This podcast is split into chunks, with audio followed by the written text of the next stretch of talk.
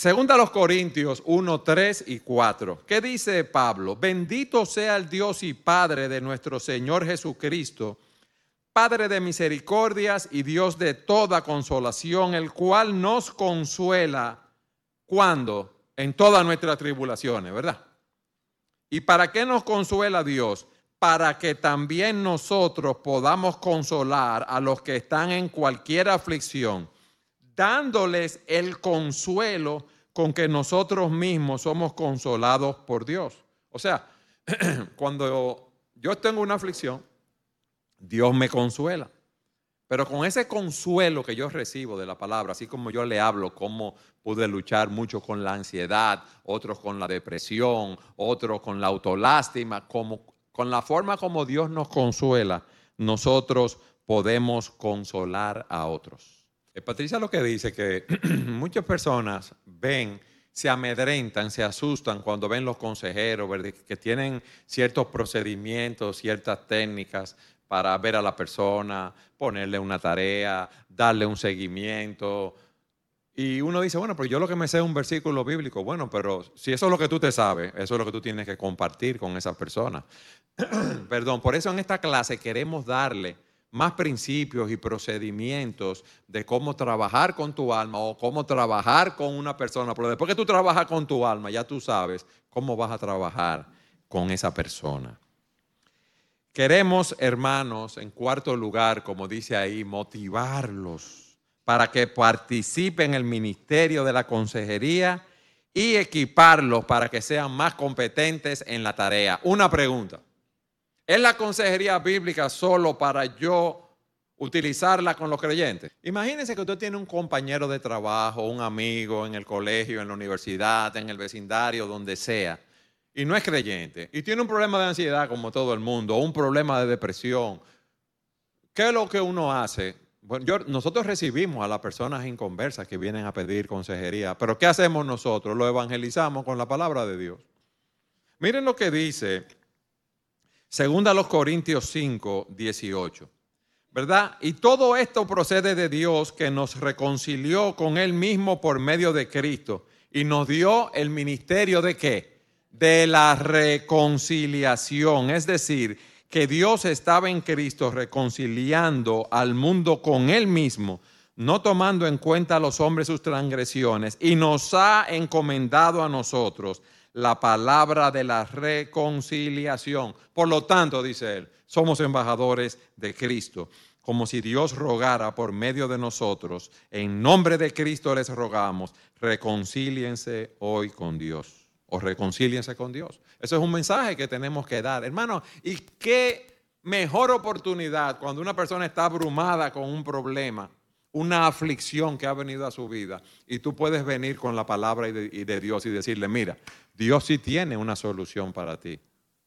Tú debes buscar de Dios. Tú debes arrepentirte de tus pecados. Tú debes arrepentirte de tu condición y venir a los pies del Señor. Pero también nosotros debemos participar en el ministerio y lo vamos a probar abundantemente en las próximas clases, por lo que nos dice Gálatas 6.2 lleven los unos las cargas de los otros y cumplan así la ley de Cristo. El tomar las clases de consejería, en prepararnos en esta área, nos ayuda, mis hermanos, a poder ministrarnos, no solo a nosotros, sino a ministrar a los demás dentro del cuerpo de Cristo, ayudar a otros que tienen luchas, que tienen desafíos. Claro que sí. En quinto lugar, la letra E. ¿Para qué estamos estudiando esta, la consejería bíblica? Para ampliar, como dice ahí, y reforzar la confianza del pueblo de Dios en que las escrituras son suficientes, superiores y prácticas para enfrentar todas las situaciones que se nos presenten en esta vida. Hermanos, nosotros debemos ser convencidos de que los recursos que tenemos en Cristo y en su palabra son suficientes para llevar a cabo y resolver todos los problemas personales e interpersonales de la vida, sino que son superiores a las herramientas que tenemos en el mundo. En eso debemos estar convencidos. Para luchar con, si no hay un problema físico, como veremos, ¿verdad? Porque si alguien tiene un problema físico, debemos referirlo a un médico, eso, eso está claro. Pero para luchar con todas esas situaciones que se presentan en nuestras vidas, como yo he dicho, podemos trabajarla con la palabra de Dios. Cuando hablamos de ansiedad, como dijimos, de autolástima, de problemas de comunicación, de problemas de carácter, de codicia sexual, de codicia material, podemos trabajar con las escrituras, porque las escrituras son suficientes. Vamos a segunda a Timoteo, capítulo 3, versículo 16, mis hermanos, y quiero que apunten estos versículos. Segunda Timoteo 3:16. ¿Qué tenemos nosotros? Toda la escritura. Y esa escritura es inspirada, es soplada por Dios. ¿Y qué hace esa, esa escritura? Es útil para enseñar, para reprender, para corregir, para instruir en justicia, a fin de que el hombre de Dios sea perfecto, equipado para toda buena obra, para equiparnos en todas las áreas de nuestras vidas.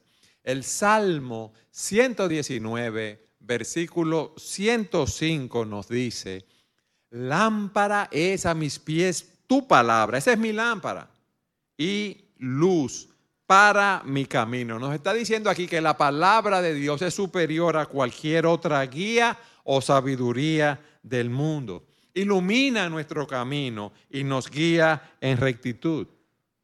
Y esa palabra, como nos predicó el, pastor Rafael Alcántara hace poco, como nos dice Hebreo 4:12, es viva y eficaz. Es más cortante que toda espada de dos filos que penetra hasta la división del alma y del espíritu, de las coyunturas y los tuétanos, y es poderosa para discernir los pensamientos y las intenciones del corazón. Eso es lo que hace la palabra, mis hermanos. Trata en lo más profundo de nuestro ser. Y hay cosas que nosotros tenemos allí que muchas veces no podemos identificar, no podemos definir lo que es, no nos damos cuenta y cuando viene la palabra, esa palabra produce esa obra. Helio. Sí, buenos días.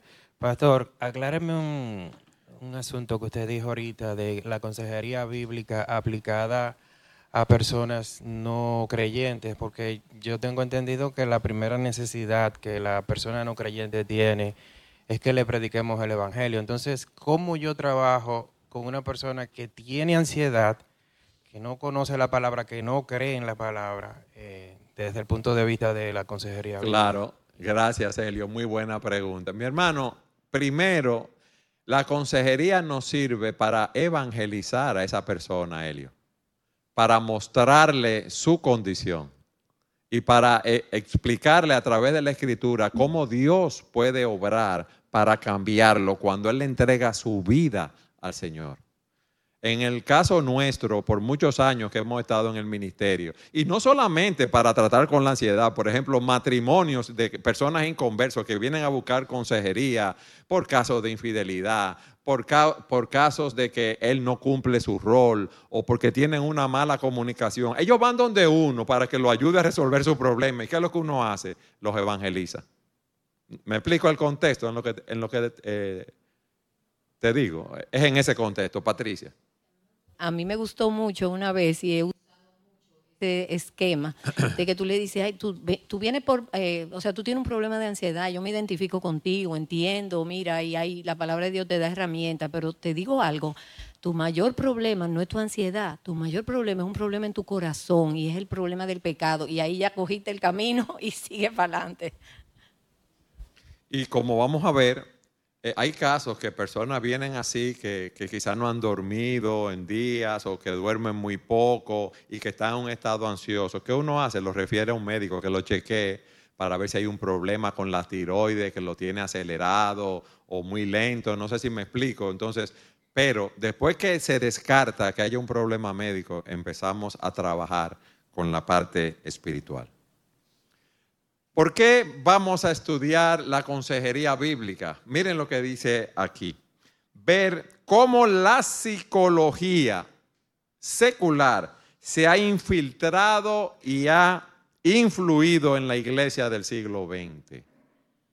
Hermanos, como veremos, porque vamos a ver un módulo o una clase de la consejería bíblica versus la consejería secular. La, consejería, la, la psicología es un estudio del alma. Entonces, ¿cómo? Lo estoy resumiendo de una manera sencilla, claro está. ¿Cómo una persona que no es creyente puede eh, hacer un estudio del alma? Ustedes saben que hay más, o habían, la última vez que yo chequeé, más de 255 escuelas de consejería bíblica. Entonces, miren cómo las, esas corrientes de consejería tratan con los problemas. Por ejemplo, en la psicodinámica, que es lo de Freud, ¿de, qué yo dije? Ah, no, perdón, de, psicología. Esas escuelas de consejería, de, de, psicología, perdón, miren cómo trata con los problemas.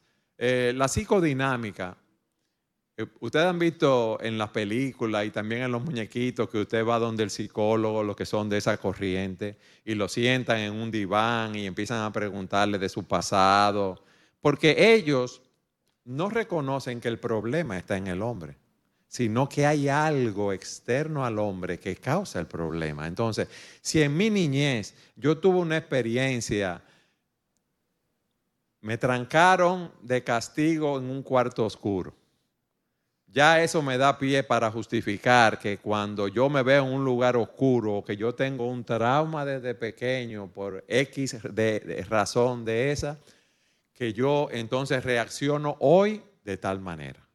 Ustedes ven, entonces cojo una pistola y salgo a matar gente porque eh, soy una persona traumada, traumatizada. Hay otra escuela, que lo veremos también, que es del conductismo. ¿Qué dicen las personas conductistas? Bueno, que el hombre nace como una tabla rasa, como un papel en blanco y la educación, la influencia de la sociedad nos va formando. Bien, pero ¿qué pasa? Usted toma dos hermanos, eh, los que son idénticos son los mellizos o los gemelos, ¿cómo es?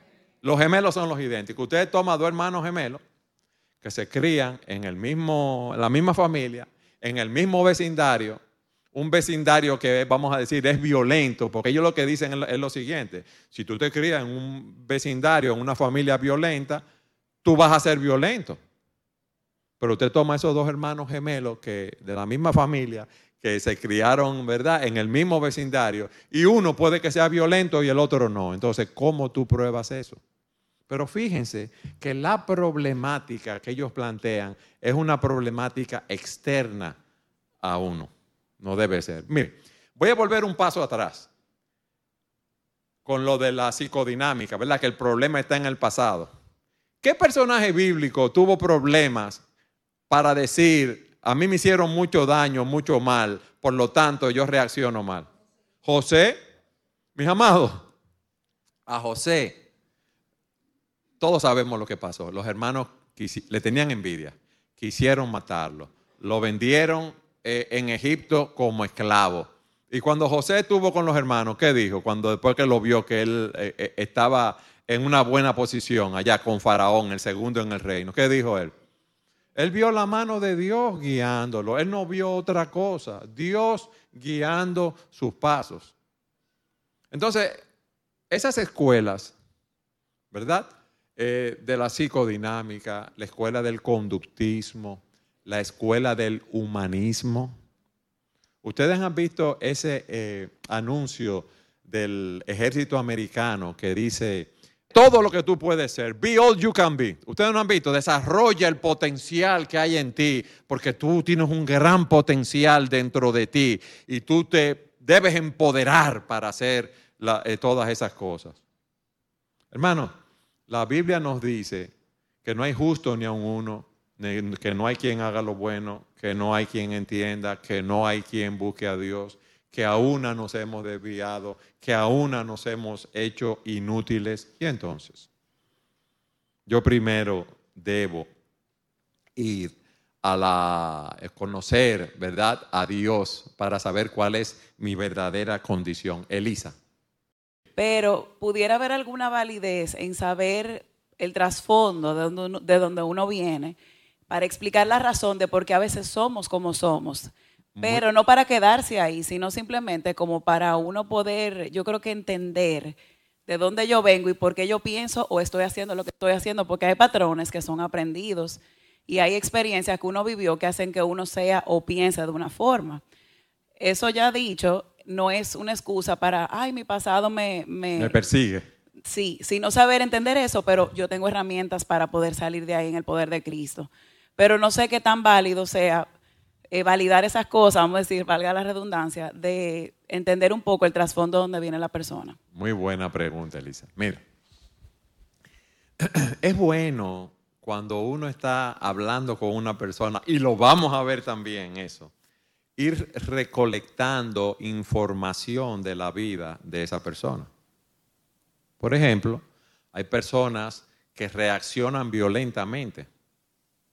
Hay personas que tienen ciertos patrones de comportamiento, Elisa, y esos patrones vienen, son patrones aprendidos del pasado. Entonces es bueno saber, mira, en mi familia nosotros nos criamos y todos lo resolvíamos a trompar.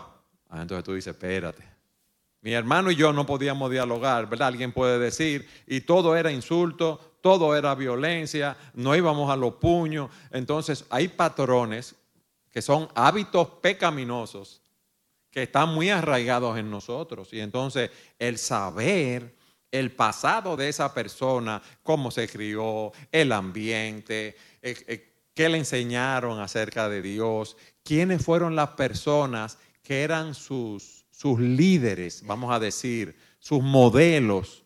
Por ejemplo, ahora hay muchos influencers que ustedes ven que son los modelos de la juventud. Entonces, todos esos patrones de violencia, de malas palabras, de todas esas cosas, lo ven como algo natural. Entonces, es bueno saber lo que ha ocurrido en la vida de una persona para saber dónde uno hacer énfasis y qué patrones deben ser cambiados. Porque vamos a ver en el proceso de cambio cómo nosotros debemos despojarnos del viejo hombre, renovarnos en el espíritu de nuestra mente, en la palabra, en el Espíritu Santo y vestirnos del nuevo hombre. Entonces, si, si una persona tiene eh, patrones violentos, es bueno uno saber de dónde viene eh, eh, eso enseñarle en las escrituras cómo eso está mal, esa violencia, esa ira descontrolada, la persona que estralla, que patea, que insulta a los demás. Que está mal, enseñarle de manera que esa palabra lo reprenda, de manera que sea corregido y esa persona sea instruida en justicia, se vista del, nuevo hombre. Pero eso eh, es muy importante cuando uno está hablando con la persona, levantando la información, eh, poder eh, saberlo, porque eso nos ayuda. Eh, ¿Alguien levantó la mano por allá atrás? No, más nadie. Ok, fue Elisa entonces. Doctor Santana Pérez, Luis Felipe. Digo que eso, la escritura lo reconoce porque Pablo mismo dice cómo hay ciertos comportamientos que son propios de ciertas culturas. O sea, hay un grupo que son reconocidos porque son glotones. Eh, y eso la escritura lo reconoce. Hay un aspecto del ambiente que en cierta forma nos moldea, pero tenemos que tener cuidado porque esas corrientes psicológicas dicen que la responsabilidad y la culpa de lo que yo hago es por mi pasado. Y ahí hay una diferencia, porque la Biblia no reconoce eso. Nosotros tenemos que hacer una distinción entre las decisiones que yo tomo en base quizás a influencias que he tenido, pero la responsabilidad es mía. Y la capacidad de yo cambiar, porque la Biblia y Pablo en eso está retándolos a ellos a ser diferente a su cultura. El hecho de que nosotros tengamos un pasado no nos condiciona inevitablemente hacer de esa manera. La Biblia tiene esperanza para nosotros en que podemos ser transformados. Entonces no podemos quedarnos simplemente con que, bueno, es porque ese es su pasado y así fue que lo criaron. E, eso no es un concepto bíblico. Eh, y no podemos tampoco desviar la culpa porque eso fue lo que hizo eh, Adán en, en el Edén y eso es lo que vemos ahora que hace mucha de la psicología, que es buscar a quién culpar, que no sea el individuo para que no se sienta mal. Dos textos para eso. Segundo a los Corintios 5, 17. Si alguno está en Cristo, ¿qué pasa? Las cosas viejas y todas. Y también dice la Escritura, no os ha sobrevenido ninguna prueba o tentación que no sea común a los hombres. Ya otros hombres las han pasado. Más fiel es Dios, que no nos dejará ser probados más allá de lo que podemos soportar y juntamente con la prueba nos dará la salida. Entonces, ¿cuál es el punto? A la luz de lo que Luis decía, que esas corrientes eh, psicológicas y sus variantes no reconocen que hay una, una verdad absoluta en la palabra de Dios no reconocen la pecaminosidad del hombre, sino que mi conducta es así por el pasado, mi conducta es así por mi crianza, el medio donde estoy, mi conducta es así porque yo no he desarrollado el potencial que tengo dentro de mí.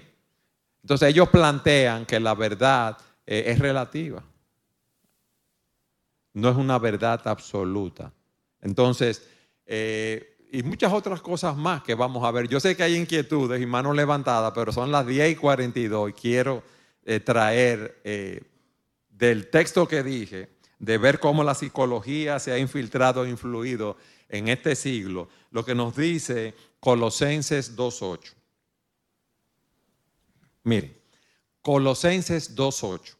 Miren que nadie los haga cautivos por medio de su filosofía y vanas sutilezas según la tradición de los hombres, conforme a los principios elementales del mundo y no según Cristo. Hay muchas filosofías a nuestro alrededor.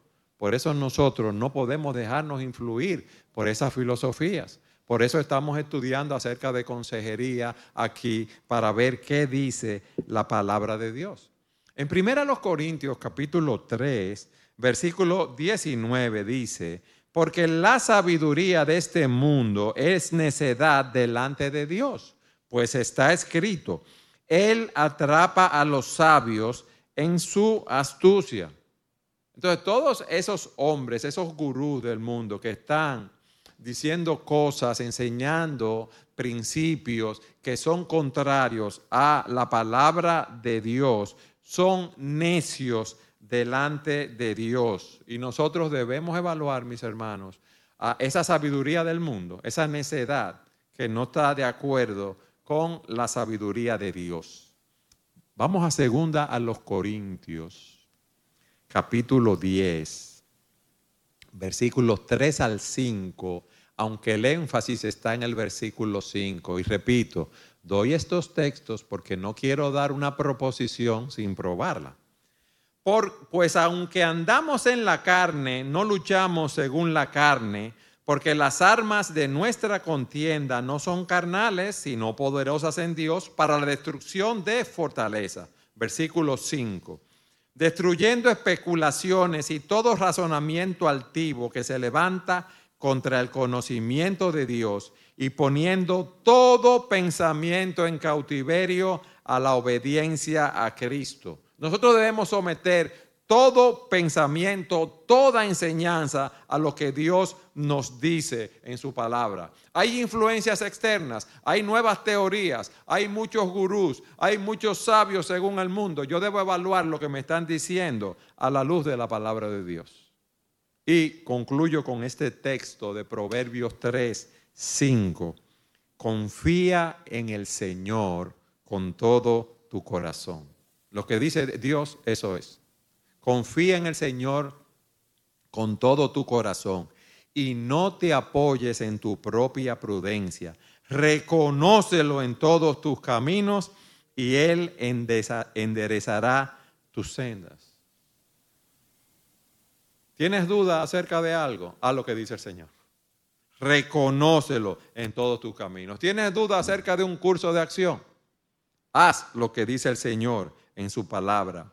Reconócelo en todos tus caminos y Él enderezará tu senda. O sea, no dependa de tu propia inteligencia, no dependas de la filosofía del mundo, sino de lo que Dios nos dice en su palabra. Mis hermanos, he aquí, pues ya el tiempo se nos fue, algunas razones por las cuales vamos a empezar a estudiar este tema. Y yo les pediría que traten de estar aquí a tiempo temprano, porque como decía al principio, para los que llegaron tarde, esta consejería nos sirve para tratar primeramente con nuestras almas, aplicando la palabra de Dios a nuestras vidas. Y si lo hacemos así, vamos a ser bendecidos. Amén.